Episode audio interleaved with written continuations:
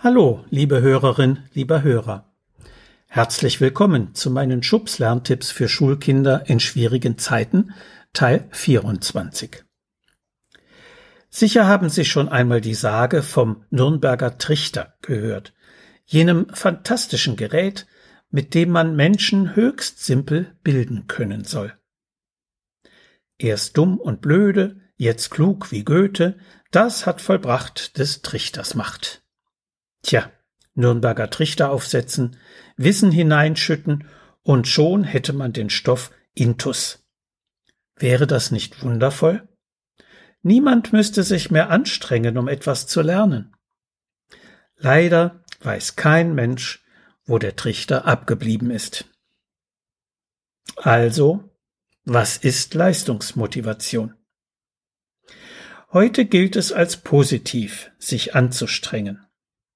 Leistungsmotivation ist so wichtig für die Produktivität eines Unternehmens, dass Manager in teuren Seminaren Methoden einer motivierenden Mitarbeiterführung lernen. Auch in der Schule soll Leistungsmotivation für gute Lernergebnisse sorgen, und wenn sie fehlt, sorgen sich die Eltern. Hier das Beispiel von Daniel, der keine Lust hat. Daniel, komm jetzt, wir müssen die Hausaufgaben machen.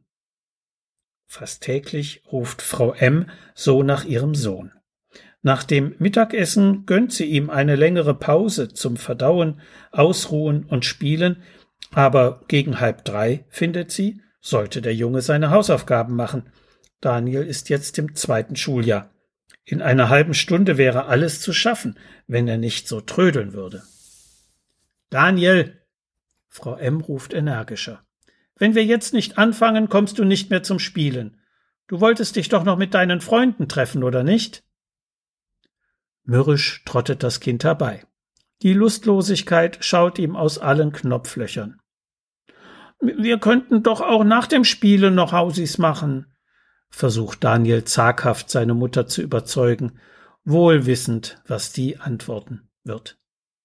Nichts da, sagt Frau M. entschieden. Danach bist du müde und unkonzentriert, da geht bei dir gar nichts mehr. Komm schon. Wenn du jetzt voran machst, bist du in einer halben Stunde fertig. Doch das ist ein frommer Wunsch, und eigentlich weiß Frau M. das auch aus Erfahrung. Daniels Trödeln und Mutters Ziehen und Zerren führen regelmäßig ins Tal der Tränen. Am Ende sind zwei bis drei Stunden vergangen und das Ergebnis im Heft sieht so traurig aus, wie die Stimmung der beiden ist.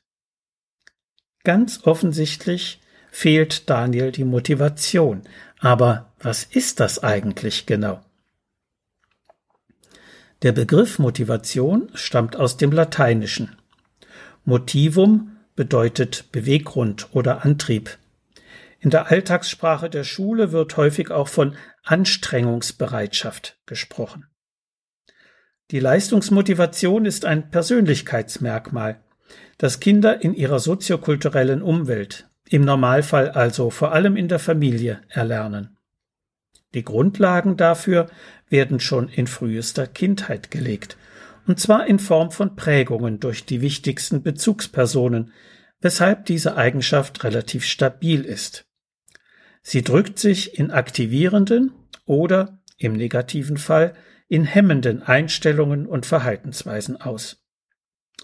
Ein psychologisches Lexikon beschreibt Leistungsmotivation als Zitat eine allgemeine und relativ überdauernde Tendenz, als wesentlich bewertete Aufgaben mit Energie und Ausdauer bis zum erfolgreichen Abschluss zu bearbeiten.